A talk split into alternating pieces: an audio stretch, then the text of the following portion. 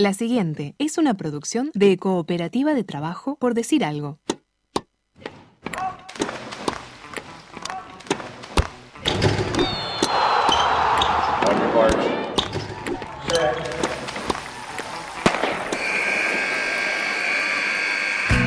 Hay deportes. Y en Por Decir Algo queremos hablar de todos. O de los que podamos desde este momento y hasta las 15. Por Decir Algo.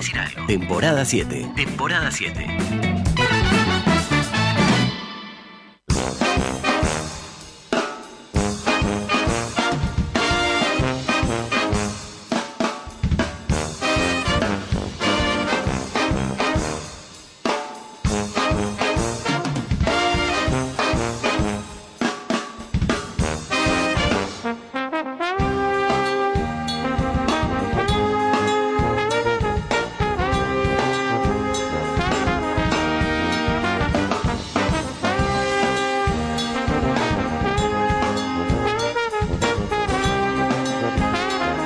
Me imagino lo que serán los próximos tres años, todos hablando de remo. Sí, me encanta. Pasión de remo. Eh, ta. no, 100% remo. Eh, polideporremo. Está un poco mucho capaz. Suena a plástico eso. Polideporremo Eh, propilano. Por decir remo. Está, está, está, sí, ya se entendió. Pero vos viste lo que fue ayer, un país paralizado por una final de remo. Eh, los bares se llenaron de bote a bote. ¡Uah! ¡Qué chistes! Dressler, me- a mí me parece que Dressler cobró doble derecho a Gado por la cantidad de veces Eh. que sonó clavo mi remo en el agua. La Peque Sí. hizo móviles como si fuera una noche de fallo. Mercedes alentando a un hijo pródigo. No sabes si hablo de la ciudad o de la madre de alguien, ¿no? Criado, criado, Kluber, a orillas Sí. del Río Negro. Estaba Rómulo Martínez Chenlo. y Remo. Estaba, ¿sabes a quién más? El subsecretario de Turismo. Ah, Remo Monseglio. Tienes razón. La familia del Remo, ¿verdad? Ah, y los 3 millones que nos hijos sumamos ahora. Y pasó lo que tenía que pasar. Festejar la alegría de llegar a una final, decís vos. No, señor, fracasar, No, digámoslo. Salir último. No. ¿Hasta cuándo el proceso Borchi? ¿Cuánto gana Borchi? ¿Cuánto gana Borchi co- en comparación con los otros técnicos de remo de América Latina? No, creo podemos usar eh, lo que gana el seleccionador para, por ejemplo, hacer es- escuelas Pará. o comprar más botes. Pará, ¿qué te invadió el espíritu de Inés Martínez? Cansado de festejarse estos puestos. Cans- Emiliano Laza en Río, Sí. sexto. Foley en Londres, sexto. Octavo. Uruguay en la Copa América, Sí, quinto. Pero no es por ahí, Sebastián, no es por ahí razonamiento. Creo que no estás dimensionando el logro de traerte un diploma Ah, olímpico. Ahora festejamos diploma olímpico. ¿Qué somos, Felipe? ¿Qué somos? diploma ¿Qué somos? Graduados estadounidenses de toga y sombrero cuadrado con un rollo de papel blanco. ¿Qué somos? Pero- ¡Alumnos de MAPA! No, pero es un dip- Vamos a hacer una cosa, pará, vamos a hacer una cosa. Yo ya no te voy a tratar de convencer más, me parece que, que está- estás perdido. Pero quédate escuchando las voces de nuestros deportistas que te van a decir todo lo que tenés que saber. Bueno, pero ¿qué? ¿Qué-? ¿Ahora? ¿Qué escucho? Y por decir algo, Ah. en su edición 860, un programa que ha festejado no salir último. Mira si no va a querer un diploma olímpico. Por decir algo, en vivo, hasta las 15, en M24.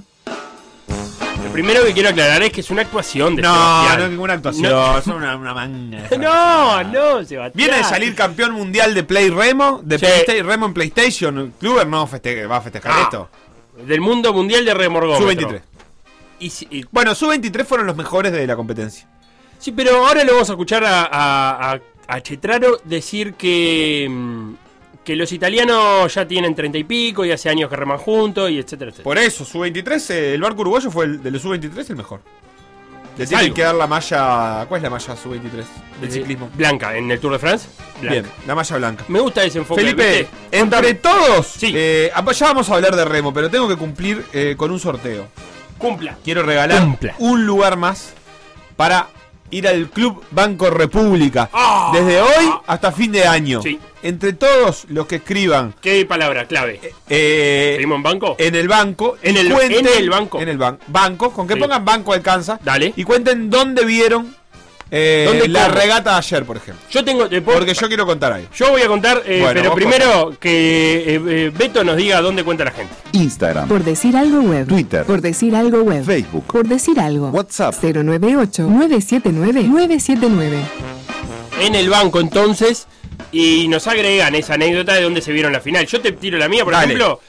Era el cumpleaños de mi esposa, Cari, le mando un abrazo muy grande. Se iba a. Empezó a poner las velitas. A las, ponele 21 a 40. Le digo, no, no, no. Le digo, vos ponés las velitas, pero esto no se prende hasta que no lleguen los remeros uruguayos. Entonces eh, corté el cumpleaños, corté en el momento de, de soplar la velita, la corté hasta que no llegaron los remeros uruguayos. Em, ¿Tenía volumen la tele? Sí. Lo pudiste ver con volumen. Sí. Yo lo fui a ver a un bar Ajá. y no quisieron poner volumen en la tele. ¿Por qué? No sé, me quedé un poco mal. Eh, fue así, como que incluso cuando fue a empezar la regata, eh, hubo como unos tímidos aplausos, como... Vamos, Eh, dale, es ahora, vamos. Y ahí dije, vos, pongan volumen, por Dios. Vamos a crear clima. Dije para mí, porque tampoco iba a presionar a, lo- a los baristas. Y no, y bueno, y después dije, ta, si se pica, si, si vemos Sube que en los volumen. 1500 metros, Ahí vas cuarto entreverado. te digo, oh, poneme a, a Laca. Claro. Y bueno, no, no pasó, pero lo vi en un bar y la gente le prestó atención. No pude, a mí sabes lo que me pasó, lo busqué en claro, porque somos muy amigos de Patrick ahora, y dije, y voy a, dije, voy a estar atento a ver si Patrick nos mete la guiñada, de por decir algo. Pero claro, no lo tiró para las señales de cable. Entonces se podía ver por YouTube. Beto lo vio por YouTube, Beto lo ve por YouTube. lo escuchó por YouTube. Ta. Y yo, ta- y yo Estaba quise- ordeñando una vaca. ¿qué? Ah, manejando, es el volante. Ah, porque él es de allá. Sí, Puede haber sido una. una Pero el gesto parecía. Es- y no dijo Patrick. ¿Cuántos litros da un auto? Traidor, Eh, Patrick. No dijo nada, Patrick.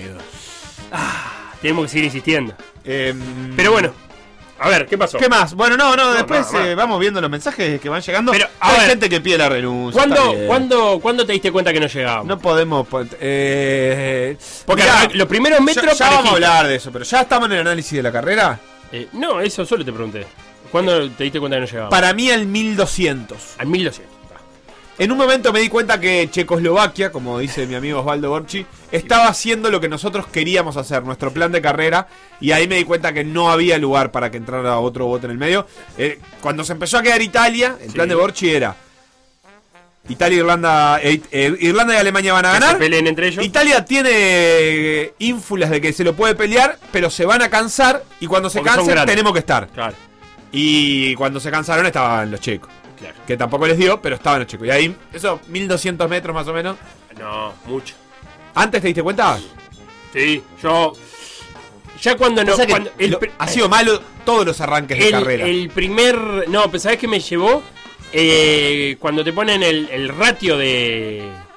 de, de remo. que Remadas por minuto. No sé si por minuto. Sí. ¿Es por minuto?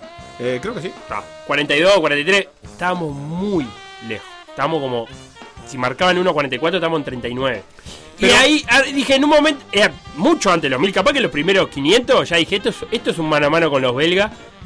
Para ver quién es quinto. No te hagas el que sabías ¿Eh? antes, mano. Dije, va a ver qué le- cuán lejos estamos Pero los estamos de acuerdo que todas las primeras las carreras de Uruguay han sido malas al principio. Sí, sí. Y- Pero era contra los belgas ayer. Yo pensé que eh, hasta con el, No, a los mil. 1000 metros fue que dije, No. ya esos 500 metros no fueron 500 metros manos, sino que fue el, el tono de la carrera. Claro. Este, pero la verdad es que al principio pensé que podían, que habían tenido un mal arranque, pero que quizás tenían un buen remate. eh, y no, ya, ya fueron 8 segundos que se fueron Y te manteniendo. voy a De todas maneras, no, no se. No fue creciendo siempre Te voy exponencialmente. a hacer otra pregunta relativa a en el banco. Yo lo vi por de- YouTube, dice Bruno. Agustín que dice que lo vio con relatos mexicanos y con el comentario de un ex remero olímpico. El, Patri, papá, es amigo Ayer hablamos programa. con los dos. Amigo del programa, el Patri. Silvia que vos. dice ayer los vi a los remeros con volumen y solo en mi cuchitril. Bien, como le gusta a Rodolfo Collazo. Lo vi por YouTube con mi familia incluida, eh, la familia incluida mi suegra que estaba de visita y atragantado con una croqueta. ¡Opa! Todo eso va Ayer diciendo la comí croqueta también. Pará. eh, que lo vio contigo. en el banco, vos, ¿qué, eh, ¿qué irías a hacer? ¿Qué deporte o, o qué ¿Eh? ejercicio en el Banco de República? Te ganas, te ganas de acá a fin Ah. de año. Y además ten- tenés, ¿Tiene remo? tenés que. y Debe tener una máquina de remo esa. No, no, máquina de remo no. ¿Remo Quiero saber solo? si tiene una, una bajadita al, al agua. No, por, al frente al banco no. No está, pero capaz ¿Qué que en verano hacen canotaje. No, pará. Pero vos hacés, decís, está, de acá a fin de año voy a preparar porque quiero aprender a hacer o quiero. O, o en el verano quiero hacer, yo qué sé, una, quiero correr una carrera de ciclista, quiero correr una maratón, quiero eh, no pasar vergüenza si tuviera que hacer salto con garrocha alguna vez en mi vida. ¿Qué irías a hacer? Ay, Felipe. O irías a hacer un deporte, futsal, por ejemplo, Banco República Nah, fuerte, me, futsal. me gustaría jugar al, fútbol, al vóley, al básquet. Me gustaría en un grupo de. de amateur. Sí, de principiantes, diría yo. Vóley, seguro a mí me gustaría, vos sabés que me gustaría aprender volei, ¿no? Pero tiene que ser principiante, no Sí, quiero sí, que salte uno y me la ponga en, en No, de cero. Yo necesito uno que me diga cómo poner las manos. Ah, más o menos. No, me gusta depurar la técnica. ¿Ves? Eso me gustaría. Hacer volei para llegar al verano. No, pero el vóley Bien. playa es distinto igual. Sí, pero si agarro la técnica, ya está. Ah, para mí. Yo agarro la técnica de, de armar y recibir de abajo, sobre todo que, que no me rebote, sino que más o menos vaya donde yo quiero la pelota. Sí. En el verano creo que subo un escaloncito de calidad. Yo iría a hacer esgrima. Ah, mira. Tiene pinta de ser un deporte caro igual. ¿Por qué? Caro es otra cosa. Eh, porque el traje, la máscara, digo, es un deporte que no puedes hacer sin máscara, sin traje. Sí, el de apicultor. Pero. Bueno, al vóley vos vas con un shortcito y una remera y jugás. ah, pero yo no creo que sea muy caro eso. ¿Vos sí? ¿Cuánto? No, me vas a hacer llamar. No, pero ¿A 15, quién? 15 Preguntá en el lucas. grupo, preguntá en el grupo. Está tenemos a Paola y a Leonora Navata. ¿Cuánto vale? Campeona nacional las dos. Paola, aparte con un ¿Cuánto montón de vale títulos internacionales. Un Una máscara y un mameluco, ¿no? ¿Cómo se llama? Más mameluco de esgrima. Y, la- y supongo que tendrás que comprarte el arma, ¿no? Bueno, supongo que el Banco República tiene. Florete. Eh, ¿Quién tiene? ¿Por qué se pone? a- a- algunos eh, Sables. sables, algunos, algunos floretes. Pero vos decís que tiene. eh, El libro, Sí. el maestro del esgrima, 500 pesos. Oh, para No ser sé, el teórico. no sé qué haces con eso. No, es una novela de Pérez Reverte. Ah, pensé que era. era No tiene nada que ver. En el banco, si hay yoga, quiero volver a hacerla. Yoga. Eh, eh, acá Guille no dice en el banco, pero igual se lo leemos, porque dice que en los, cuando en los mil metros pasaron las lanchas antes que ellos, vi que no había regreso. En el banco lo vi por YouTube con volumen tomando sopa. Bien, era una noche de sopa ya. Era, una Sí. noche de sopa. Eh, acá esto lo vamos a guardar para el momento de la carrera. Bien. Acá, ¿cómo va? Nosotros lo vimos con familia, con copa de vino y festejando igual con mi hijo de cuatro, diciendo, si ganan, cantamos el himno. Bien, bien. Bien. Sí, yo estaba Un patriota. pronto para, para un gran festejo. Ah, hay un, Eso fue lo, lo peor que hice. hay un audio, hay un audio de Borchi que no lo voy a adelantar, pero que tiene un detalle que a mí me encantó sobre eh, la ceremonia. ¿Qué más? Dice eh, Banco República, lo vi en el sillón del comedor de casa, dice Andrés. Bien. Eh, Tranqui. ¿Pregunta? Todavía Ah, no, la todavía pregunta. no terminé de escribir, todavía no terminé. Eh, acá dice que. Dice Marta que los remeros los vio sacando apuntes para el informe de la coordinadora zonal 6 de la ciudad de la costa. Imagínense el informe que daré hoy. Eh, dice que es sanducera y que ama a los remeros del litoral. Bien, los Eh, acá mm, eh, estuve atento a que Patrick tirara el guiño. El relato en el bar es raro porque después alguien grita y no escuchás. Es como poner música de fondo. Mm. Eh, dice que el comentario estuvo fenal- fenomenal. El relato no le gustó tanto. Reconozco que por lo general no me gustan los relatos. Eh, y dice que en el banco estuvo toda su vida, que no quiere volver ahora al banco y que igual es solo un chiste que no quiere el cupo tampoco. Ah, bien, está, bien. Eh, ¿Qué más? Ah, acá este es el sigo, sigo en el mismo mensaje. No, pero otra vez volviste. En el ¿Qué banco, soy Claudia. Sí. Claudio. Lo vi en casa por BTV, solo en el sillón. BTV. Cambié el partido de Racing que estaba eh, Chauch. ¿Con qué Eh, Ah, Racing dice que haría natación en el banco. Bruno dice que Bien. haría tiro al blanco. Tiro al banco. Tiro, tiro al banco, con arco y flecha. Eh, no creo que haya, pero estaría precioso. Eso también me gustaría porque yo creo que eh, vos agarras un arco y no lo tensás, estamos de acuerdo, ¿no? No es fácil tensar un arco. O sea, poner la flecha y tensarlo No, pero no viene medio. es como sopar, eh, eh, aprender mm, a tocar el saxofón, digamos. O empezar a soplar y no soplar. Pero no viene medio tensado de antemano. No. El, el arco moderno. Para mí, el que nunca agarró un arco, eh, pone una flecha y no logra tirarla. Ah, estamos de acuerdo que no, ni siquiera ni lográs que. Ni tirarla, decís vos. No, ni tirarla. Bueno, puede ser. Yo creo que no solo. Yo no la creo que no la tiras tampoco. sí. Pero que cuando la tires vas a estar mucho para, para que recorras esa distancia. Ah, bueno, Ya no te digo cosa. ni para que pegue en el, en el blanco. Ah, eso es otra cosa. Sí, sí. Pero tensar, hay que tener mucha fuerza para ten- Y una te- hay que tener técnica más que nada, me parece. Porque si no. Buah, ¿Vamos a meterlo con el remo? Sí, Eh, después hacemos el sorteo. Lo que pasó en por decir algo, revivirlo en pda.uy o busca los podcasts en Mixcloud o Spotify.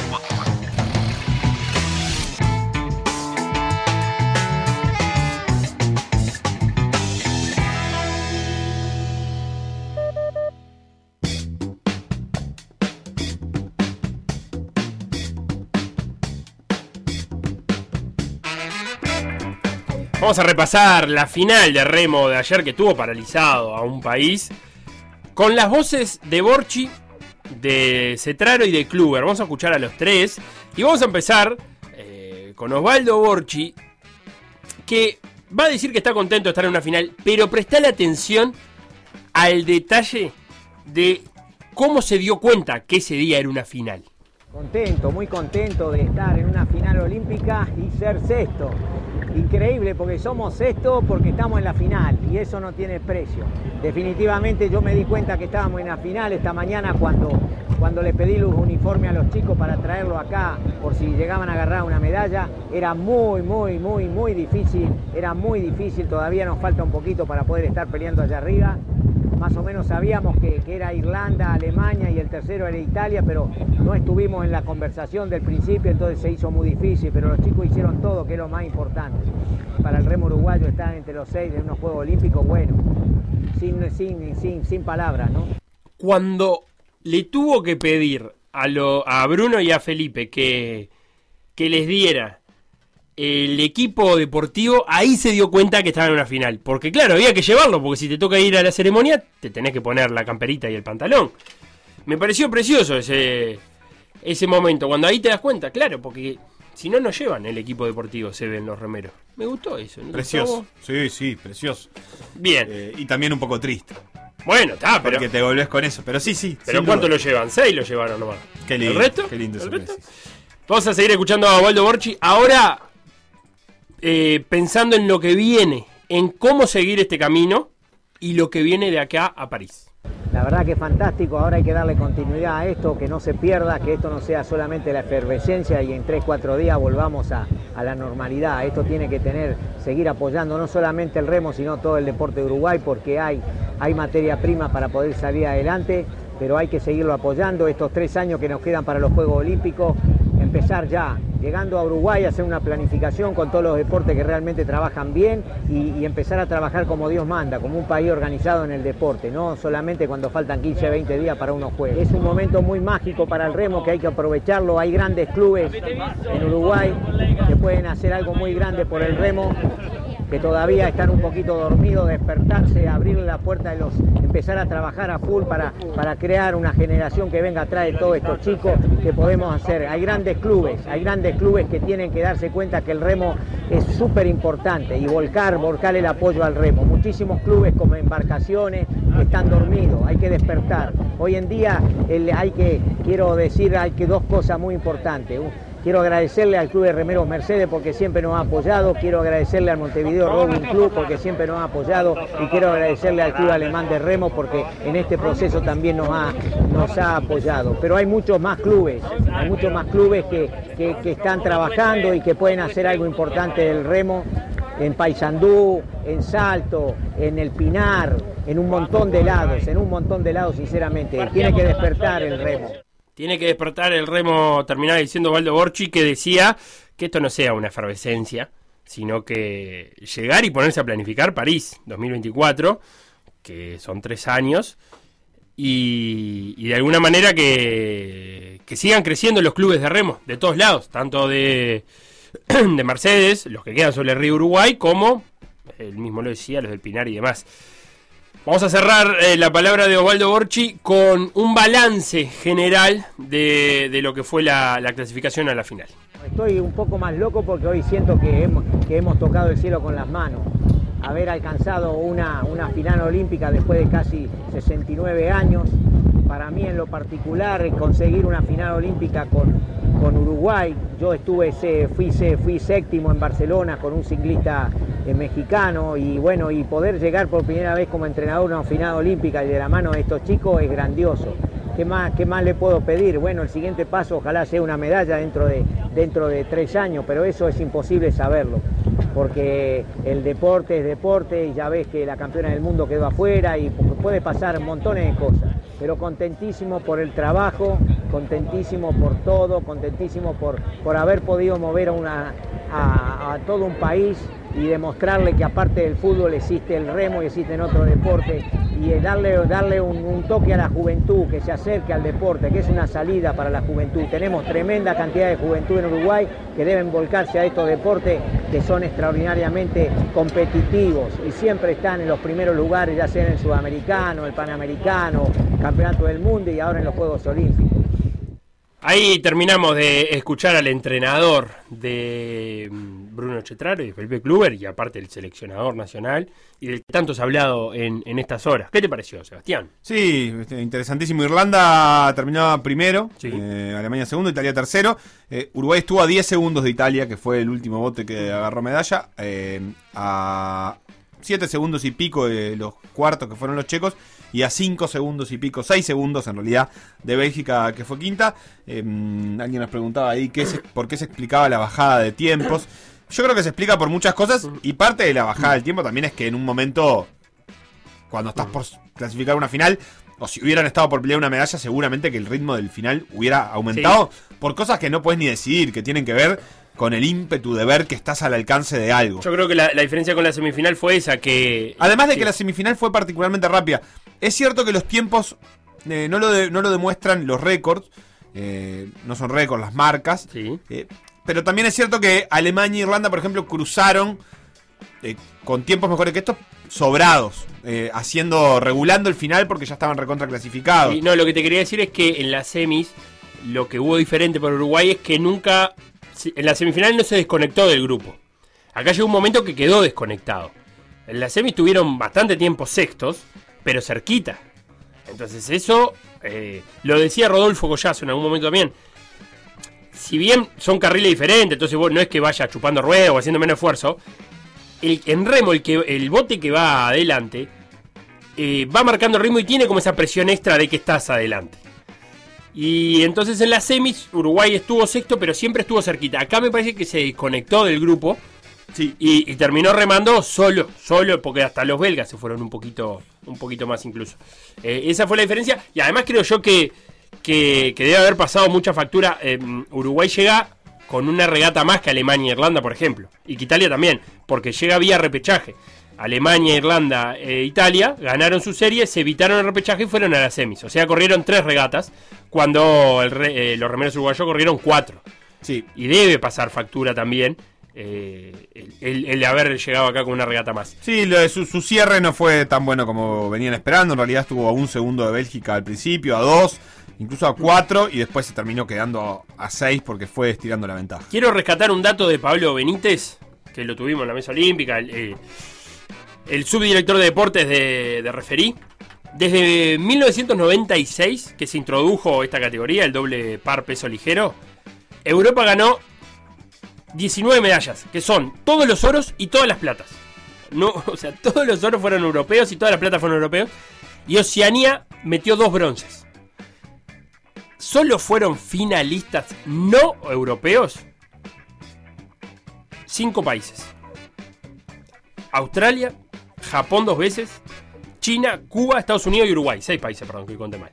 Uruguay fue el sexto país en, en meterse, sexto país no europeo en meterse en una final. O sea, Y el único de las 14 categorías que tuvo en estos Juegos Olímpicos. el único En esta edición. latinoamericano o no europeo. No, eh, no, no, eh, no porque hay este. De haber neozelandés, Sí, australiano. sí. Es el, el único sudamericano, digamos, Bien. el único saliendo de esos, este, de 14 categorías que, que tuvo el remo. Ese es el Ni tema. siquiera, la, vos ahora estás hablando del, El doble par ligero. del doble par ligero, pero en general en el remo, este, de las 14 finales que hubo, 84 botes, esto ahora lo estoy leyendo de nuestro también compañero y también parte de la mesa olímpica, Federico Barreiro, de los 14 finales, eh, 84 botes, solo uno fue latinoamericano, fue el de Cetraro y Club.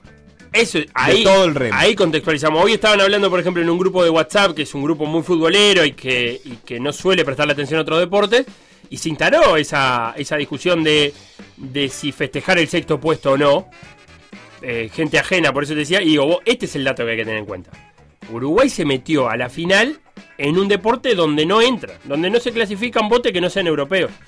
Y eso es un logro gigante. También es eh, lo que decía Osvaldo, cómo hacer para mantener el impulso generado, ¿no? Por, por esto.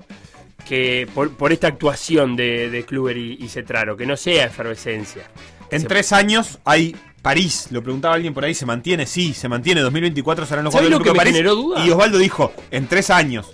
Hay que ver si en tres años podemos pelear una medalla. No falta nada. Sí, el ciclo olímpico este se va a cortar. Porque este año debería ser años de Odesur. Porque el año posterior a los Juegos Olímpicos son años de Odesur.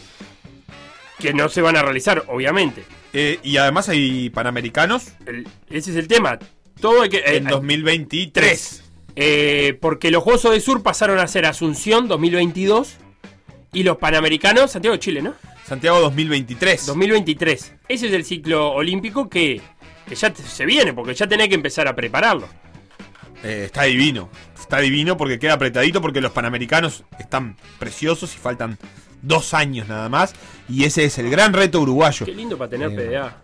Sí. En un ciclo en un, en ciclo olímpico de tres años en vez de cuatro. No, y además está lindo porque Uruguay va a llevar más gente que la habitual a Santiago. pues sí, a los. Odesur llevamos mucha gente igual. ¿eh? Bueno, sí. ¿A dónde? A los Odesur en general. Ah, los Sur, no, pero, pero los sudamericanos no van a ser en Santiago. Los Odesur. No, los Panamericanos Ah, de México. Asunción, pero yo digo a los panamericanos. Odesur, Asunción. Panamericano, Santiago. Yo creo que el remo está pensando en los panamericanos. Sí. Porque el remo viene de tener una medalla de oro perdida en los panamericanos. Sí, estamos de acuerdo. eh, y va a ir por una medalla panamericana. Sí, clasificó- Porque además no son los únicos, todos repetimos, el remo tiene un par de nombres detrás, eh, como Zócalo, como Soda Costa, eh, Salvaño. que, que- vienen peleando y vienen peleando campeonatos sudamericanos. El remo le, le- le- ha- el remo uruguayo le, haga, le ha pasado al remo chileno y ni que hablar que el argentino y el brasilero.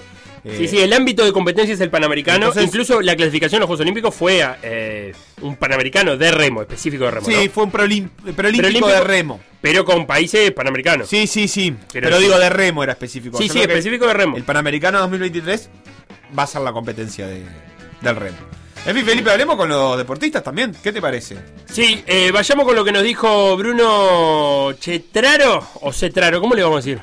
Cetraro. Cetraro. Sí, Cetraro, a menos ¿no? que sea Santiago Díaz. Santiago.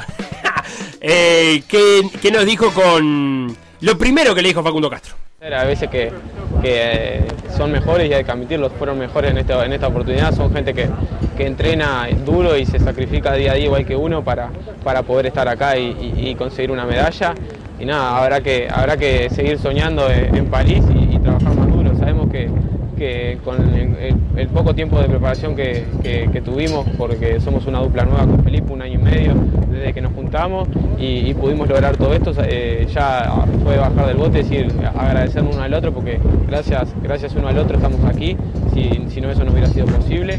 Y nada, y fue lo primero que dijimos, bueno, el París 2024 que se agarren porque, porque venimos por ello.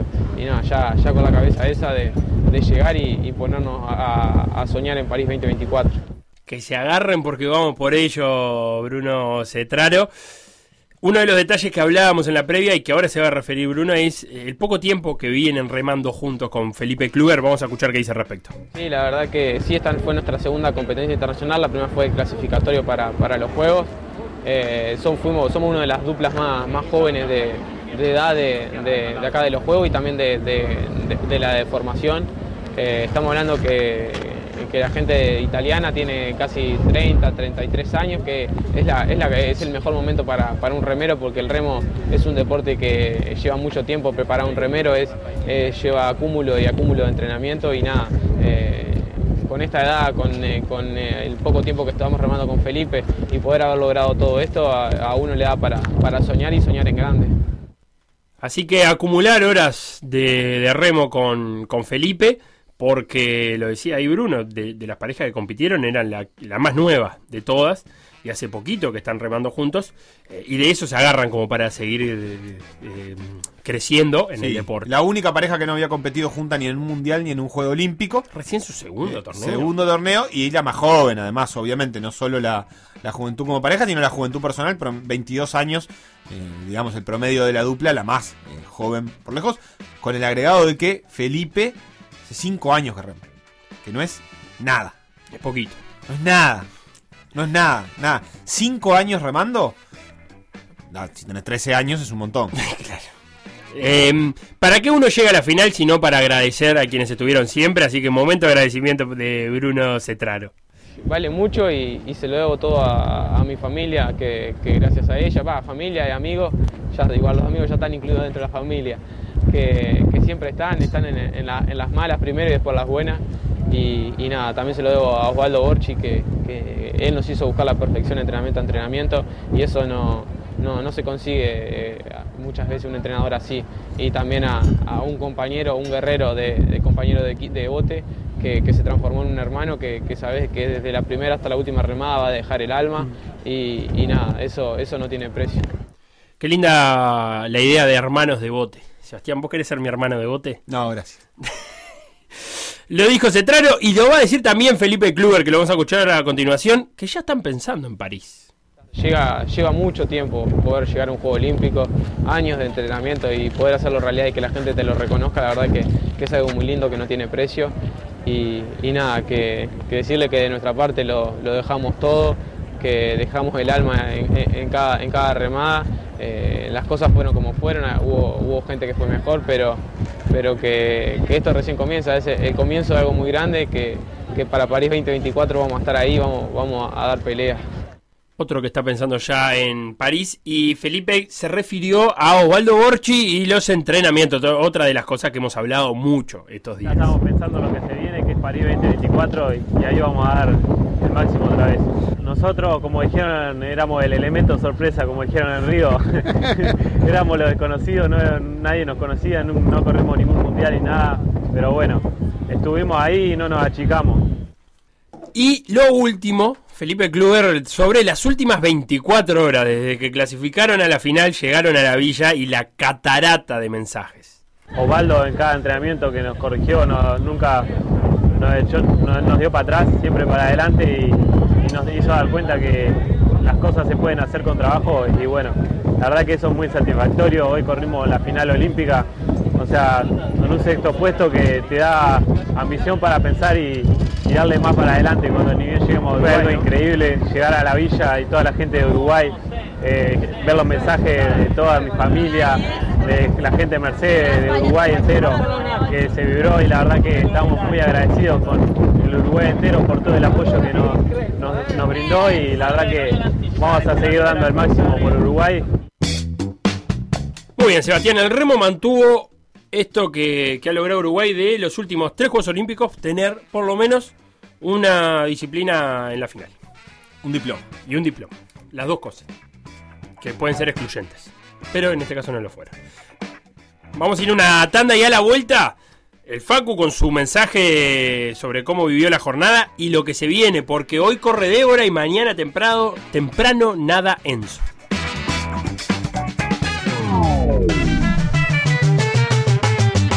Lo que pasó en por decir algo, revivirlo en pda.uy o buscar los podcasts en Mixcloud o Spotify.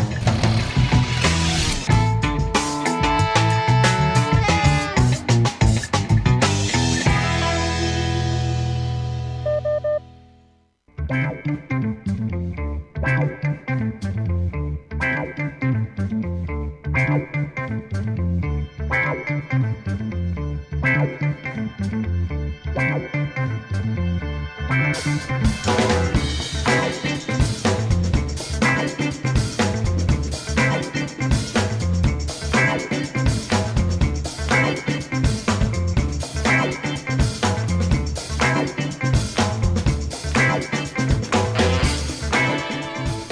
Hoy continúan los Juegos Olímpicos eh, con muchas otras eh, disciplinas. Va a saltar Débora a la pista y mañana va a nadar Enzo Martínez. Eh, ¿tenemos, tenemos, tenemos, ¿Tenemos comunicación o no tenemos comunicación? Eso es lo que te estoy preguntando, Sebastián. Hoy, eh, a la. Bueno, pri- lo primero que te voy a decir es Dale, terminar con lo de ayer primero. ¿Qué querés terminar? Porque además de lo que ya hablamos, hubo actividad en el agua para Uruguay. Así ¿Ayer? que sí. Ah, en la, en la, en la vela. Claro, la vela. El NACRA 17. Sí. eh, ¿Salió culminó- 17? Sí. Las ¿Otra tres, re- las tres regatas salió 17. Notable. La Eso cuarta, se llama la regularidad. quinta y la sexta ya había salido decimoséptimo en la tercera regata de Facio y Nupel. Eh, juntaron tres decimoséptimos puestos consecutivos, lo cual los pone en la posición Nacra. 17. No, 18. Ah. De la competencia. Se llama Nacra falta 17 de y no salen 17. seis A mí hay que cambiarle el nombre al deporte. Claro. Ponerle Nacra 3. Nacra y sale 3. en tercero. Este, recordemos que tienen la mala fortuna de que su mejor regata eh, fue una que terminó siendo descalificada, entonces la tienen como descarte, Sí. lo cual es un peso grande porque cualquier regata que tengan eh, les va a sumar puntos. Eh, están igualados en puntos con la dupla de Puerto Rico, en realidad eh, tienen un- una descalificación.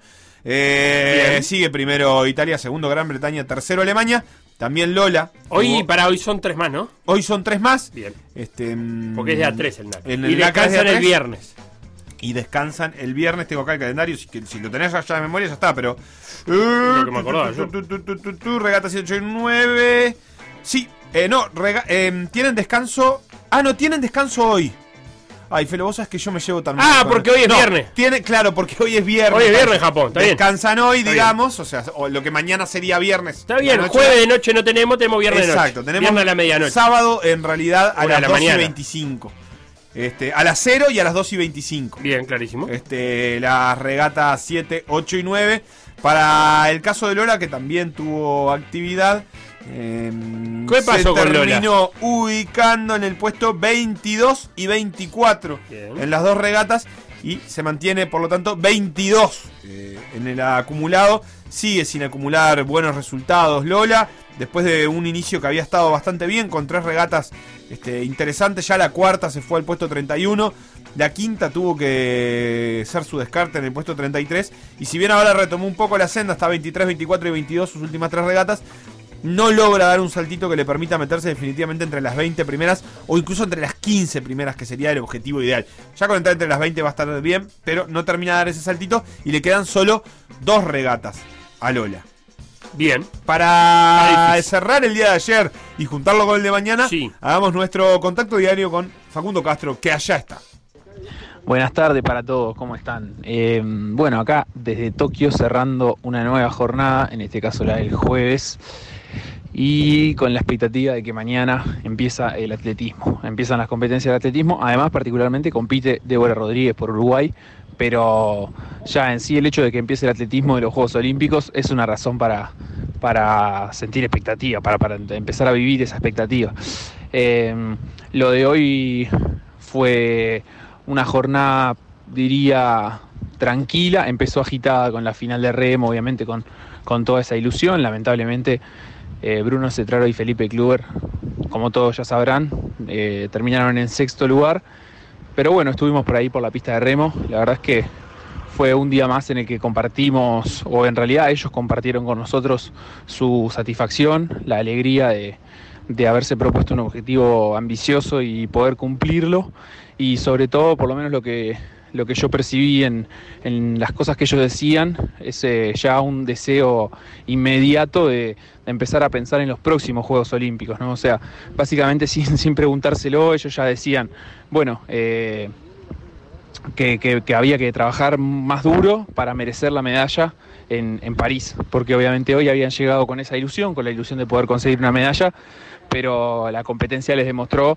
que, todavía faltaba un, poquito, un restito, que, es, lo, que pretenden trabajar y mejorar para poder conseguirlo dentro de tres años. Ojalá que, puedan hacerlo, ojalá que tengan las condiciones para hacerlo en cuanto a, las posibilidades materiales de desarrollo, de poder viajar, de poder competir a nivel mundial, eh, cosa que hasta ahora no habían hecho. Ellos como dupla no habían competido en ningún mundial, en ninguna competencia internacional pesada.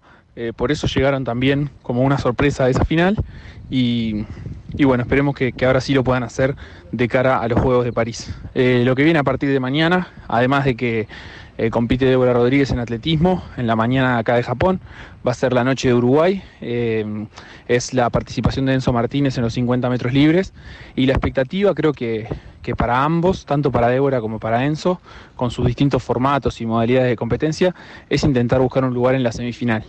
En los dos casos, para conseguirlo, tienen que tener una actuación, diría, de récord nacional y tienen que, obviamente, vencer a rivales durísimos eh, para, para entrar. En el caso de Denso, entre los 16 mejores del mundo y en el caso de Débora, entre las 24 mejores del mundo en los 800 metros. Así que va a ser un día en el que Uruguay, digamos, tiene aspiraciones y posibilidades de competir, pero que no tiene el resultado garantizado ni, ni mucho menos. Después, eh, más adelante, seguirá el atletismo con, Emiliano, con María Pía. Y, bueno, y por supuesto también se empiezan a, a cerrar las competencias de vela con Lola Moreira, que mañana va a competir eh, por última vez, porque bueno, hoy tuvo las regatas 7 y 8, le fue mejor que el día que los días anteriores, es decir, no que el primer día, pero sí que el, que el segundo y el tercero. Hoy terminó con un vigésimo cuarto y un vigésimo segundo puesto y bueno, eh, creo que la competencia, tanto a Lola como al NACRA 17, que hoy terminó decimoséptimo en las tres regatas que corrió, los, los ubicó, digamos, en un lugar. eh, y, creo que en esto como compararía, digamos, con esto que, decía Cetraro y que decía Kluber, de que la competencia también les- les termina mostrando eh, cuál es el nivel que tienen actualmente y si quieren seguir adelante haciendo más campañas, eh, cómo, cómo van a tener que trabajar para tratar de, de ganar lugares en esa, en esa escalera internacional, digamos. La competencia te ubica y eso es lo que queda como resumen de esta jornada que tiene a, a la vela ya cerrando su participación en el caso de Lola con dos jornadas más, con seis regatas más por lo tanto para Defacio Nubel y que abrirá entonces con Enzo Martínez la natación y con Débora Rodríguez hoy de noche el atletismo. 22.57. Hoy de noche la carrera de Débora Rodríguez. Es la serie número 5 de 6 series. Estamos buscando semifinalistas en los 800 metros y luego iremos a la final. ¿A qué hora dijiste que lo tenés anotado? 22.57. Bien. Em, 37 lo tenía, así que bien. Bueno. Lo- lo- estoy viendo la página del COU, eh. Del Comité Olímpico Uruguayo. Sí, pero Ah, la- mejor la de mirate la de Tokio, por eso. 22.57. eh, pasan las tres mejores de cada serie y los seis mejores tiempos. O sea, de las tres mejores tenemos 18, tenemos ya ahora 24. Los seis mejores tiempos, obviamente por afuera de las tres. No vamos a mandar, no clasificar dos veces con, con una misma marca. La serie de Débora, series de ocho competidoras. La marroquí Arafi Rababe. La Santo Tomé y Principiana. ¿Cómo se llama? la Santo Tomé y Príncipe? Que no corrió este año.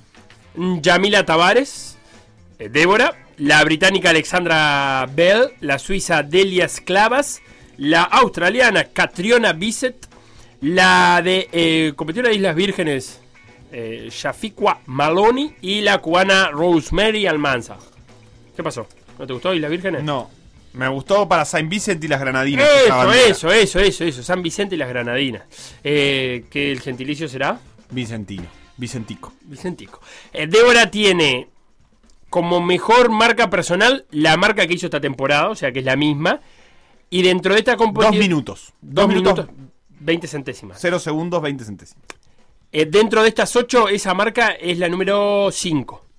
O sea, tiene cuatro corredoras que han hecho mejor marca personal y mejor marca de la temporada. Las 5 han hecho la- su mejor marca personal en, en esta temporada. Sí, salvo la marroquí, eh, eh, que tiene un- una marca anterior mejor, y, y la de Santo Tomé, que no tiene marca esta temporada, No. y que presumiblemente va a estar muy detrás de- del grupo.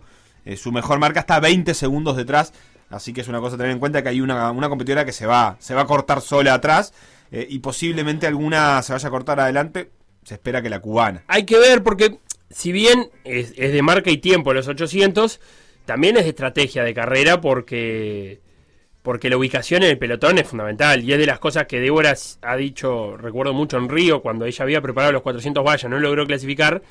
Y una cosa es correr en tu carril solo y otra cosa es correr con gente. Sí, creo que esa es la gran diferencia de la prueba de Débora. Por ejemplo, lo otro que decía Facu de Enzo Martínez. Eh, Enzo necesita un buen tiempo y si bien en la natación influye quién tenés al lado, influye el ritmo, influye hasta la solita que te tira, está muy lejos de ser una prueba como la de Débora en la que hay que meter un poco de cuerpo y que se pueden lograr cosas jugando con las otras competidoras. Enzo se tira al agua a las 7 y cuarto de la mañana, 7.12 de la mañana del viernes.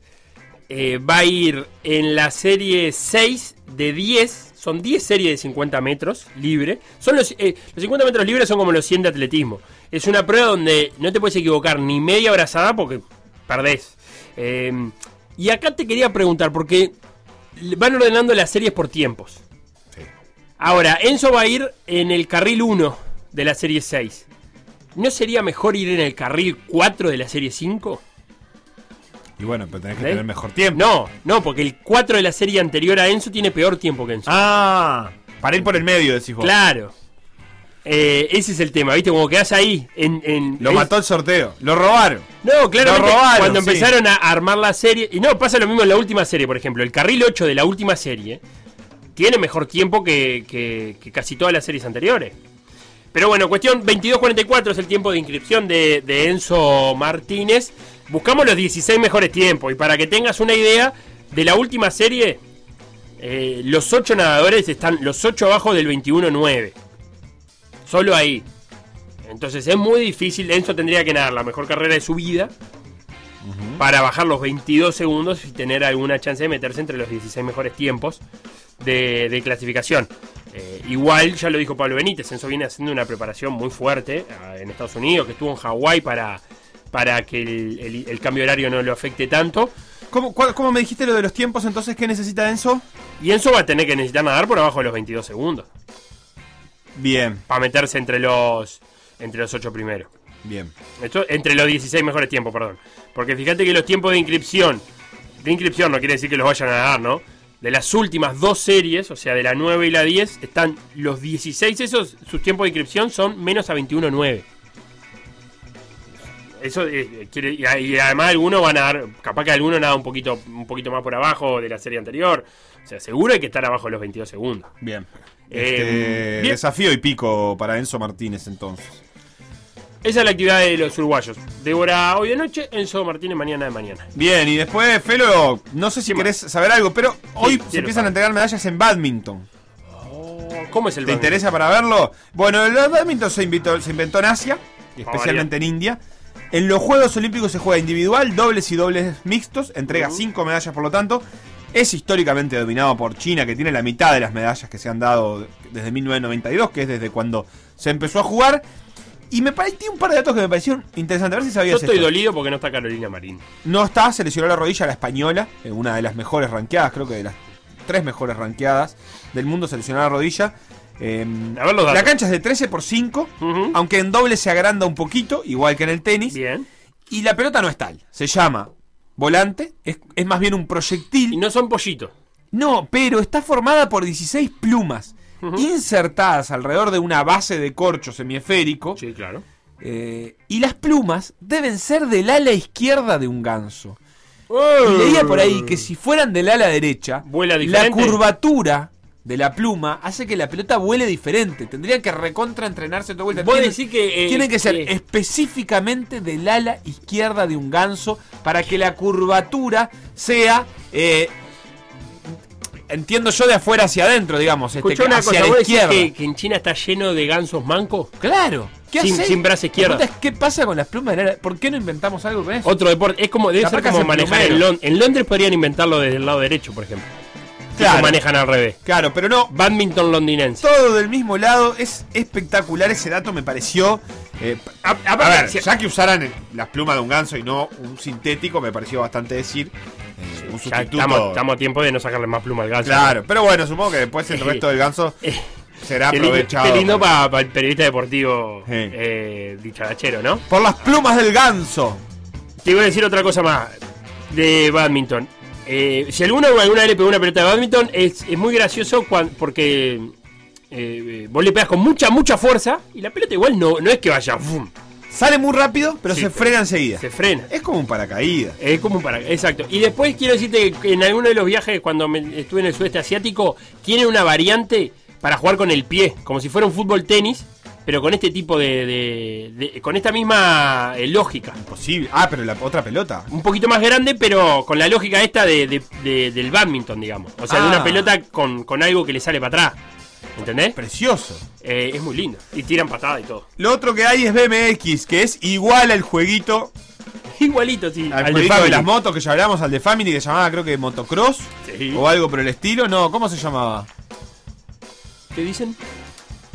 Da, da, da. Algo así. ¿Cómo se llamaba? ¿Cómo se llamaba? Jueguito, Family, Motos. Eh, igual, igual el Exit Bike se llamaba. Ex- va, Viste que eran bicicletas, no eran Eh, motos. Para mí siempre fueron motos. No, son motos, sí, Felipe. Bueno, si vos decís. Me parece que sí. Eh, es igual, igual, igual, igual. Y lo importante es que hay una colombiana, que es, digo, una colombiana como si La no colombiana. fuera la colombiana.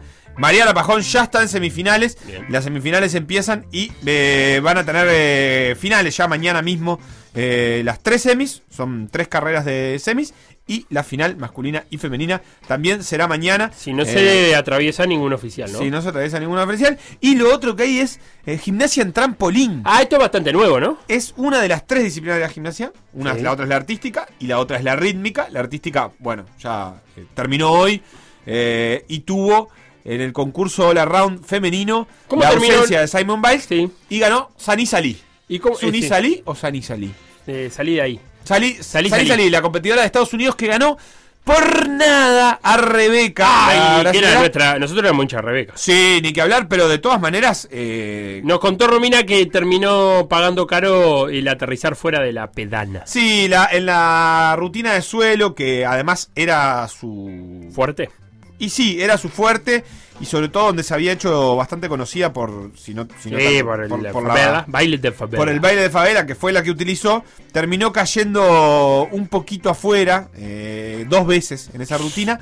Perdió nada, un, un par de puntitos que eh, le, le permitieron a la estadounidense Sanis Ali quedar primera en el concurso completo, en el All Around. La primera medalla de la historia para la gimnasia brasilera se la da esta competidora que resaltó, dijo, la primera medalla se la dio una competidora negra. eh, y eso es lo que quiero destacar. 57-433 los puntos de Lee. 57-298 los puntos de Rebeca Andrade. Eh, que mm, se queda con esta medalla de plata. Ah, la tercera fue la rusa Melnikova, que quedó con 57.199. Eh, buenísima la actuación de la brasilera. Faltó poco, pero la verdad que también podría haber quedado cuarta en un abrir y cerrar de ojos, porque la- casi la misma distancia, tre- punto 300, era la que le sacó a la cuarta, que también fue rusa. Así que tremenda actuación de la gimnasta sudamericana. Así que tenemos Hoy trampolín. tenés trampolín. Trampolín que es olímpico no hace mucho, Es, ¿no? eh, no. Ah. Primero llegó a los cumpleaños infantiles y después eh, llegó al resto. Pará, eh, hay tres especialidades, ¿no? Fumbling, doble mini tramp y cama elástica. Sí, exactamente. Esa- cama elástica es el de los cumpleaños infantiles, que Sí. es el que hay que ver. Hasta 8 metros eh, llegan a la altura en el. En, En la cama elástica es el es el que es olímpico. La cama elástica es el que es olímpico. Desde Sydney 2000, no tiene muchos años. ¿viste? Ah, igual pensé que de más acá, ¿eh? La cama elástica. Se me pasa que antes me parece que no lo pasaba, le daban vergüenza, me parece. No lo pasaban. Eh, cama elástica, 8 metros de altura eh, y te dan una sorpresita cuando te bajas. Eh, y lo otro que entrega, empieza a entregar medallas y que se le puede prestar atención es el tenis. Eh, Oh, que Djokovic. Llegó Djokovic. a la semi.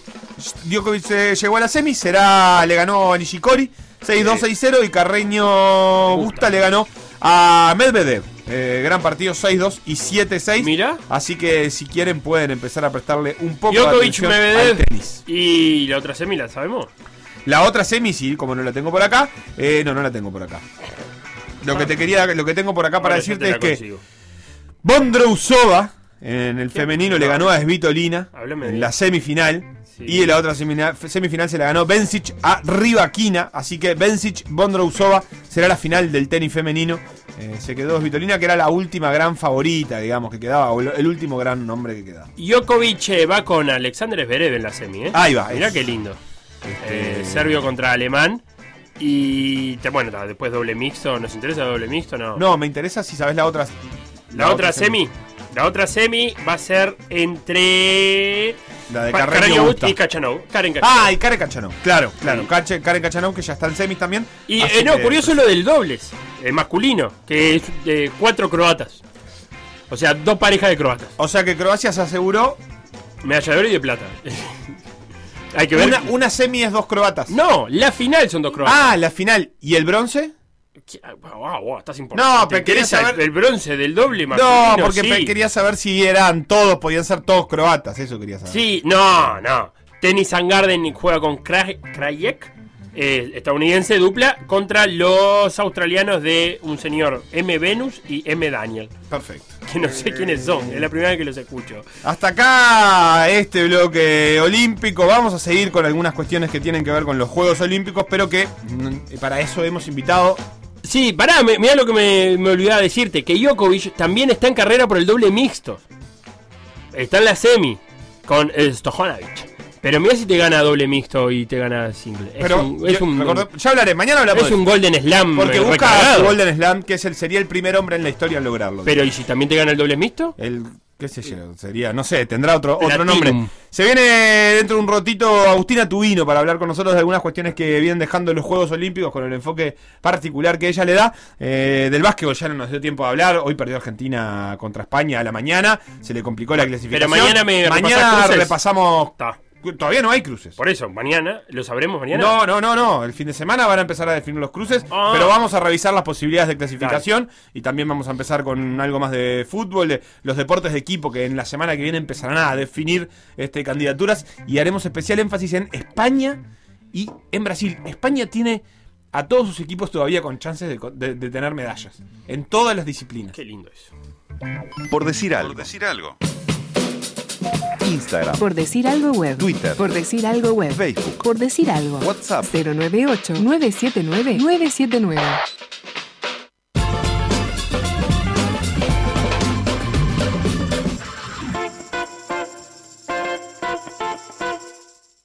PDA Radio. En M24. m24.com.uy. pda.uy.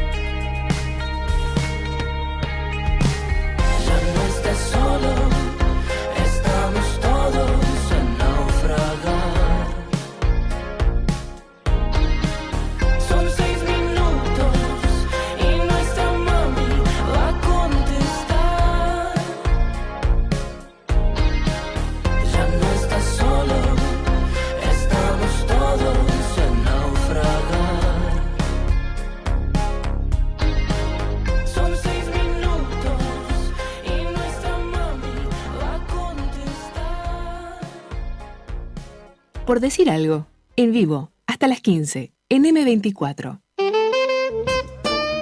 Escuchábamos a los vándalos chinos haciendo canción para naufragios, tema de los redonditos, el disco Octubre. Eh, sabrosa dice polémica versión. Y Capa directamente trató de hereje al que eligió la música. A mí no me pareció mal, ¿eh? ¿Quién quiere que le diga? Nacho, ¿vos me haces el ok? Vándalos chinos, sí. Eh, pero los redonditos son los redonditos. Lo que pasa es que hay mucho eh, yihadista de los redonditos. No me toquen a los redonditos, no hagan versiones. Dejen los originales, pero los vándalos chinos. Aparte, eh, están haciendo un poco de ruido, ¿no? En la, en la escena musical bonaerense. Sí, notable. Esa risa que escuchaban de fondo desde Agustina, tu vino Agus, ¿cómo andás? Bien, ¿y vos? Bien, jueves de gente que estudia y te pusiste lentes. Eso me parece muy bien, porque habla de, gente que estudia. Eh, vamos a. Me, me gustó mucho la idea de Agustina de polemizar sobre estos Juegos Olímpicos de Tokio que uno de los eslóganes que tenía eran los primeros Juegos Olímpicos con igualdad de género. Entonces, más allá de ese titular, más allá de, de la marquesina, eh, Agustina viene a proponernos rascar un poquito sobre ese título y ver qué hay detrás de eso, a qué le llamamos igualdad de género. Eh, viene por ahí la cosa, ¿no, Agus? Sí, primero es interesante ver que responde como al, movimiento y, hay un reconocimiento de las autoridades y del comité organizador de, bueno de este tema que hay que empezar como a, llevarlo al deporte. Entonces eso siempre es bienvenido. Eh, en un comunicado que sacaron eh, que creo que fue una conferencia de prensa el 8 de marzo de este año anunciaron así con mucho mucha pompa que estos eran los primeros juegos con igualdad de género eh, entonces, vamos a empezar a repasar un poco por cifras. Son casi 11.000 atletas, de los cuales el 49% son mujeres, es una cifra significativa. Si la comparamos con Río 2016, eran 45,6 mujeres y en Londres eran un 44,2. Entonces, estamos hablando más o menos de un 5% más. Bien. Eso es Y bienvenido. es, es- es prácticamente mitad y mitad. Prácticamente mitad y mitad, sí. Y bueno, ta, hay que tener en cuenta que la cifra no es casual porque tiene que ver con el sistema de cuotas, ¿no? En, en de que se, se asegura que haya una participación femenina como para equiparar eh, esa desigualdad eh, histórica, ¿no? Bien. Hay que recordar además que en el origen de los juegos, el varón de no me acuerdo dónde, Coubertin. ahí va, eh, prohibió la, la participación de las mujeres, o sea, era muy firme en su posición, obviamente está muchos años atrás, pero responde como algo que se fue generando. Principio del siglo XX y además basándose también ¿no? en ese espíritu eh, griego de las Olimpiadas que, que había que competir desnudo, justamente para justificar que uno no era una mujer. Bueno, eso es interesante, pues más adelante podemos verlo, Bien. porque justamente hay unos test de género que en determinado momento fueron polémicos porque eh, la forma de corroborar era básicamente esa, una mujer Sacarse la ropa. de los Bien. médicos que, que por por lo general eran hombres con muy poca como cuidado. Bien. Bueno, entonces el, el Comité Olímpico Internacional eh, agregó determinadas transformaciones en, los en el programa de esta Agenda 2020, ahora 2021, como por ejemplo, se cuida que las categorías de hombres y mujeres tengan el mismo nivel de visibilidad, se armó un programa para, para eso, ¿no? Y además, por primera vez se establece con obligatoriedad y, y se cumple que los, todos los comités olímpicos nacionales, que son 206 si no me equivoco, haya por lo menos un deportista de cada género y también, por ejemplo, se anima a que los embanderados fueran un hombre y una mujer. Eso estaba todo eh, planeado. de Claro, hay que partir de la base también que eh, el cupo de universalidad de natación y atletismo permite a cualquiera de estos eh, comités olímpicos, mínimo, si, si pueden y si quieren, llevar un hombre y una mujer en natación y en atletismo. O sea, mínimo, ese es- lo, lo mínimo que puede tener un, un país, esos cuatro. Después, si clasifica alguno más en otras cosas. Pueden renunciar a ese cupo, obviamente, pueden no, no, no llevar nadadores o no llevar atletas, digo, pero desde ese, desde ese cupo de universalidad también ya se trata 50 y 50. Sí, se parte de esa base. Pero además, más allá de los deportistas, también se planteó dentro de la, la Junta Ejecutiva y se puso énfasis eh, y se hizo hincapié con el afuera en que la- la- las autoridades y la Junta Ejecutiva estuviera integrada por mujeres. Entonces se nombró una presidenta del comité organizador mujer, Hashimoto Seiko. Sí. Eh, además, eh, se, se hizo un, un equipo de promoción de la igualdad de género, se incrementó el, el porcentaje de mujeres, pero todo intencionalmente como para este afuera, ¿no? Bien. Y bueno, como que se puso en, en- en lugares de liderazgo de, en, en esta organización a mujeres, Otra cosa que a mí me llamó la atención fue, por ejemplo, en las entregas de, de las medallas, en como en los lugares más técnicos, si vos observabas las transmisiones, hay muchas mujeres. Por lo menos en la mayoría Entregando medallas, entregando vos, medallas. Por bien. ejemplo, el otro día, ayer, cuando eh, con lo del remo, eh, quienes sostenían el bote antes Sí. de que salieran eran todas mujeres. Bien. Y mm, me parece que eso está interesante porque como que le da otra, o- otra mirada, otra forma de verlo. Yo pensaba en, la- en las niñas, niños, adolescentes que ven eso, que quizás son los primeros Juegos Olímpicos que ven. Que haya mujeres como por todos lados, ¿no? Y que no necesariamente estén eh, en, Que no sean las azafatas de- de- del podio. exactamente. Eh, es lindo y, y- y empieza a cambiar un poco la visión de las cosas y la forma en la que se presenta. Bien. Otra cosa interesante, por ejemplo, es que la cobertura televisiva también está pensada de una forma que no sexualice a las deportistas. La oficial, digamos, la del broadcasting de, Tokio. Sí. Que cualquiera que entra, eh, si alguno navegó en la, en la página de Claro, de, más no, la- no nos referimos a las transmisiones de Claro, sino a Claro te las da todo, todos los deportes. Y hay muchos de ellos que Claro no pone su periodista y viene directamente desde origen, que estas sí son las que cuida el Comité Olímpico Internacional, que están en inglés en general. Pero decías que no, para asegurarse que no haya ninguna ningún destaque especial, ¿no? A, a la- a lo que se lleva puesto ningún comentario de ese estilo. Exacto, eso es lo que, lo que se plantea, ¿no? Como no, que no haya tomas, por ejemplo, de determinadas partes del cuerpo totalmente innecesario, como quizás era natural hasta hace unos años. Y bueno, creo que eso es, es positivo. Se está como intentando eso, se puede observar y aunque quizás sea muy sutil, va generando un cambio de a poco que es interesante. ¿Querés empezar con vestimenta ya que estamos en, en este tema? Porque ha, vestimenta. ha habido un poco de ruido. Eh, eh, trascendió la, la historia de las gimnastas alemanas, ¿verdad? Exacto. Eh, entre otras tantas historias también sobre cómo ir, cómo, cómo se viste la mujer para hacer deporte. Sí, bueno, el, O cómo la obligan a vestirse en El realidad. hecho más destacado de estos días fue que las gimnastas alemanas decidieron usar un traje de un- una malla de cuerpo entero, al contrario de lo que usan siempre, que es como un, un short cortito. Y fue, bueno, fue polémico. Ellas dijeron que querían mostrar que cada mujer, todo el mundo, tiene el derecho a vestirse como quiera y que además eh, las gimnastas pudieran sentirse cómodas, realmente cómodas a la hora de competir y no estar preocupadas por lo que pudiera estarse observando en ellas, ¿no? Más allá de su performance. Eh, bueno, eso eh, eh, generó todo un montón de cosas, pero ahí, por ejemplo, es interesante porque tenemos eh, todas estas políticas para que haya una determinada mm, un cuidado a las deportistas, que siga la línea de la igualdad de género, pero después mostraban una foto de no sé, las elecciones de mm, volei, por ejemplo, de hombres y mujeres, y la vestimenta era muy diferente. Entonces, Cambia mucho en el vóley. Claro. Y además hay algunos casos que se dieron en paralelo a los Juegos Olímpicos ahora en verano, en, en Europa, por ejemplo, la, la selección de handball de Noruega, no era la selección, era un grupo de handball de Noruega que decidió, en vez de ponerse un bikini para, para el handball Para de playa, handball. ahí está, un short. Y las multaron. Y a, a partir de todo el revuelo que se armó, están considerando quitar esa multa y, y- y rever los reglamentos. Pero es justamente un momento en el que está como muy en juego el tema de la vestimenta y por qué es necesario vestirse de una forma o de otra a la hora de competir. Claro, el beach handball, el beach, el beach volley, que es, que es olímpico, por ejemplo, también. las la Salvo las musulmanas, que esas van de cuerpo tapado, eh, más por un tema religioso, digamos, pero después es eh, las mujeres en bikini y los hombres de short y camiseta. Sí, que también es interesante ver si hay algún tipo de fundamento. O sea, si yo voy y planteo en el Comité Olímpico No Internacional. debería haber nada de decir, ¿por qué no puede jugar una mujer de short si tiene ganas de jugar de short? Y pero por ejemplo, cuando simultaron a las a las noruegas que por fuera, pero debe debe seguir. No, lo que hay que cuestionar línea. es el reglamento, porque el reglamento establece Claro. cómo tiene que ir vestido. Entonces no podéis saltearte. O sea que la, la federación multa porque, me imagino yo no, pero multa porque hay un reglamento que dice cómo hay que ir vestido. Lo que hay que discutir es ese reglamento, el, el por qué hay que ir vestido así y no de otra manera, mientras no intervenga en, en el desarrollo del deporte. Sí, en su comodidad. Sí, incluso también, además, había un caso que era como al contrario, eh, una atleta paralímpica que le pasó lo contrario, que un juez le dijo que tenía un short demasiado corto y que era innecesario.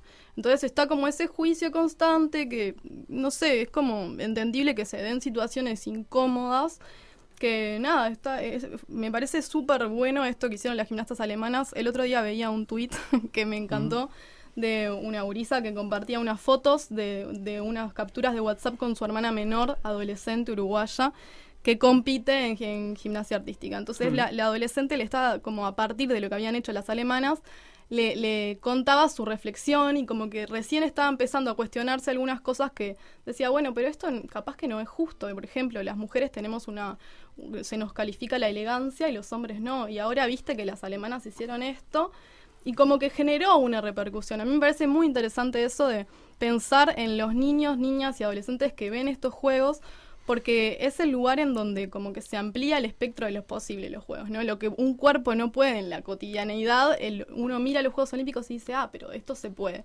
Entonces, que un- una niña, un niño vea algo que quizás le parecía normal y que cuestionado, o, o que algo que pensaba que no se podía hacer, que se pueda hacer, eh, como que va cambiando las cabezas, me parece, y está buenísimo. Bien, está bueno problematizar con eso. Eh, hay más temas, como por ejemplo, hablando siempre de género, transexualidad intersexualidad, lo proponía como uno de los ítems, y el caso de eh, neozelandesa Laurel Hubbard, eh, alterofilia, ella, levantadora de pesas, eh, primera atleta trans en participar en un Juego Olímpico, y señores, abran juego porque el debate llegó. eh, lo hemos tra- tratado de muchas maneras diferentes, desde el punto de vista de género, desde el punto de vista filosófico, hasta desde el punto de vista biológico. Eh, es todo un tema el que se instaura, en que se instaura, ¿no? Sí, a mí me fascina realmente porque puntualmente la participación de Laurel, no voy a decir su apellido porque soy malísima en la pronunciación. Pero Laurel, vamos a decirle Laurel. Sí, es polémica. Vamos a poner en contexto que tiene 43 años y su transición la hizo a sus 35 hace bastante poco tiempo, Bien. si lo pensamos en lo que dura una vida.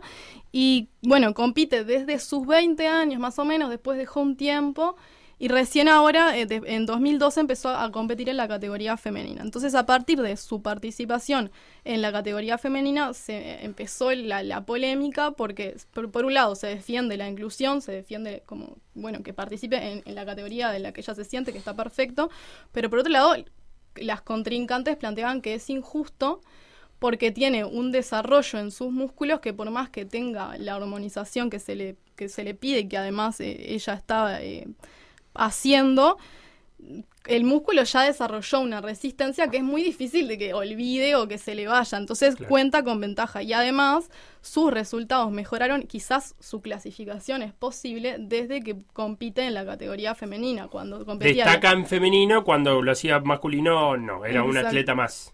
Y bueno, o sea, más allá de, de Hubbard, que parece que también hay otra atleta en una selección de fútbol, no me acuerdo si de Estados Unidos, pero no, no tuvo tanta repercusión, no sé por qué, si ya había competido o qué.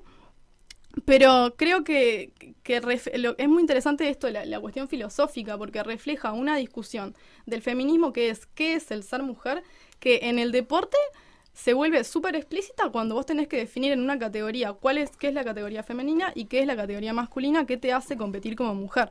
Y ahí yo traía este el debate que ustedes ya han rehablado, que es lo de Caster Semenya. Sí, la sudafricana.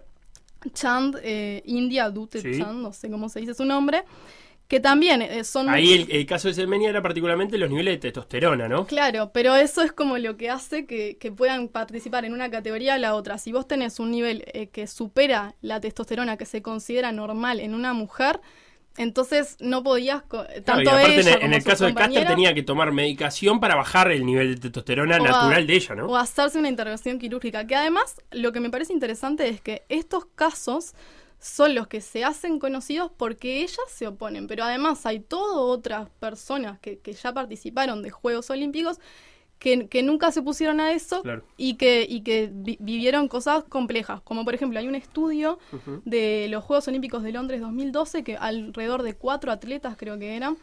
eh, no especifican sus países, pero eran de, de países como de poco desarrollo, más tercermundistas, daba, es- daba esa descripción, fueron sometidas no solo a la hormonización y a una intervención quirúrgica, vamos a tener en cuenta que son personas que tienen eh, testículos internos, se le dice gónadas, entonces ah, en algunos casos lo que, lo que se propone es, bueno, extirparle esos testículos, pero muchas veces se somete a las deportistas a, a estos estudios, eh, a estos trata- no, tratamientos e intervenciones sin que ellas tengan mucha idea en realidad y tampoco mucho Claro. poder de decisión. Es, Es, como tengo que hacerme esto para, competir. poder competir. Chao. Exactamente. Y no se da como otras posibilidades. Bien, clarísimo. Entonces, se- es un debate todavía abierto porque em, desde el punto hasta desde el punto de vista, primero desde el punto de vista organizativo, si queremos ir a, a- a lo más eh, em, llano posible, digamos, cómo organizar unos juegos eh, en categorías si no son masculinas y femeninas, Sí. que se lo pueden plantear el Comité Olímpico Internacional, y, y después desde el punto de vista eh, filosófico también de eh, qué deportes elegimos y qué queremos decir con los deportes elegidos, porque en el, en el fondo también una de las cosas que hemos dicho muchas veces es que la inmensa mayoría de estos deportes son invenciones de hombres, entonces se buscaba en su momento resaltar ciertos aspectos masculinos. Eh, que luego se agregaron categoría femenina, pero la, creación de los deportes siempre fue cabeza masculina en la mayoría de ellos. Es todo un tema para el Comité Olímpico Internacional y me parece que, que- que se le van a venir años de, de mucha discusión en ese aspecto. Sí, tal cual. La respuesta desde las autoridades ante la polémica fue, estas reglas están en construcción, eh, las vamos a seguir reviendo después de los Juegos, es necesario hacerlo, pero por ahora eh, es bienvenida la participación de, Laurel, ¿no? Como, bueno, se priorizó la inclusión, me parece que está bueno, pero sí es súper interesante porque eh, la justicia, y no, ¿qué es ser justo con las compañeras? Con, el dejar a alguien por fuera en esa justicia y, la idea de no tener que dejar a nadie por fuera, ¿no? Es como bastante interesante y da para rato. Último ítem, salud mental. Tuvimos a Simon Biles eh, como, como banderada de, de la última reivindicación, pero antes habíamos tenido también a Naomi Osaka eh, bajándose de Roland Garros por, por, por estrés, eh, faltando una conferencia de prensa y diciendo no puedo, no puedo seguir más. Eh, Naomi Osaka número 2 del mundo, además. Pero en este caso Simon Biles se fue apartada, digamos, en conveniencia, en conversación de Simon con, con sus entrenadores, porque ella no estaba en, en condiciones mentales para, para poder afrontar la competencia. Sí, y acá puntualmente traje esto, no, no por una cuestión de género, de las cosas que hablo, pero sí eh, uniéndolo con la columna de la semana pasada con Conectadas, Sí. que me parece interesante esto que hablábamos de que las mujeres usualmente tienen como otro poder de habla, de poder expresar su emoción y no tanto los varones. Y además me parece interesante como em- empezar a reconocer estos casos y salir un poco de un discurso que se repite a veces o, o que al que tendemos cuando algo nos es doloroso, que es como bueno, eso esto es un caso aislado o esto capaz es esta situación por algo puntual, pero no es tan así. Eh, a mí me recordó con, cuando yo era chica, había, y creo que ahora también los hay, cuadernitos de, que tenían puntitos y vos para hacer el dibujo entero tenías que ir uniendo punto por punto. Entonces, Sí. si vos agarrabas el, el dibujo sin haber unido los puntos, eran solamente puntos, puntos aislados. Y esto lo pensé un poco con esa imagen, ¿no? Acá tenemos puntitos aislados que si los unís tenés una foto grande que te dice esta es la situación. Y lo de lo de Biles es un poco eso, como bueno, el caso aislado de ella, pero después el de Osaka, y después un montón de deportistas que hay algo que se tiene que tratar al, al- respecto de la salud mental y de esa presión que tienen sobre sí mismos los deportistas. Y me parece sumamente valioso lo, lo que ella hizo y el, el poder hablarlo y el poder decirlo y la forma en la que lo expresa, que no, no puede quedar en un costado y que tenemos que prestarle atención. Claro, la importancia además que lo hagan atletas reconocidos, porque genera eso de que lo estás viendo y decís, bueno, si le pasa a la mejor de la historia, nos puede pasar a cualquiera, como Mm. normalizar eso. Eh, porque a veces me parece que detrás de las metáforas o de la, o de la adjetivación, eh, de, qué planeta viniste, o esto, la mejor de la historia, hace- es perfecta, hace todo bien, eh, eso empieza en el, en el discurso más fino, empieza a quedar ahí, como que bueno, ta, nunca le pasa nada. Y, si están, lo que están diciendo ahora Simon Bates ante Naomi Osaka es, vos, sí, nos pasan cosas. Eh, y también ese aspecto que vos marcabas de, de que eh, seguramente a los hombres les esté pasando lo mismo, pero les cuesta eh, verbalizarlo. Claro, siempre hay que aclarar que se habla del- desde la generalidad, ¿no? Pero, pero quizás un hombre lo puede hablar perfectamente. Es como em- empezar a bajar un poco a tierra estos conceptos más del feminismo, de bueno, que la masculinidad a veces le cuesta expresarse y a las mujeres no tanto por una construcción, pero justamente de eso se trata, como de la, construcción no va solamente para el lado de las mujeres, sino también de poder ayudar al hombre a que sea como todo más equitativo y estemos todos en la condición de poder expresarnos. Agustina Tubino pasó por acá, nos vamos a despedir, pero decime cómo estás de, de consumo de Juegos Olímpicos. ¿Estás viendo mucho, poco, Tiro al nada? arco es mi gran descubrimiento. Tiro al arco. Y ayer me acosté tarde mirando las performances de gimnasia artística de los 80, las rusas con Ah, su ballet. empezaste a hacer como para historia. comparar. Bien. Estoy extasiada. Pensé en un modo avión, guerra fría, gimnasia Uf. artística. No es fútbol, pero me no, parece que estaría temita, interesante. Sí, sí, sí, hemos... No, nos hemos metido de vez en cuando en otros ¿Sí? deportes. Eh, recuerdo eh, en. Hubo un partido waterpolo en los Juegos Olímpicos de. Melbourne. Sí, eh, que fue Hungría contra Rusia y se estaban dando. Los rusos fueron a pagar la revolución húngara. Pero podemos hacer el de Guerra Fría. Aparte, estamos hablando de los 80, donde hubo boicot de por medio, ¿no? Los Juegos Olímpicos de Moscú, que no va el mundo occidental. Y, y luego se retruca. Pero todo incluso hasta las elecciones, elecciones eh, musicales dicen cosas, ¿no? De, Sí, de no, y el, otro día veía a las gimnastas eh, rusas y las estadounidenses abrazándose como medio fríamente y pensaba cuánto tiempo ha pasado, pero hay cosas que están ahí, que son No del lenguaje ese, abrazo, sutil. claro, ese abrazo no te Hay convenció. algo que queda, hay algo que queda y la presión sobre ellas también, así que... Con Agustina Tubino nos despedimos de este por decir algo de jueves. Ustedes quedan con todo por la misma plata. Han sido por demás amables. Chau, chau. Thank you.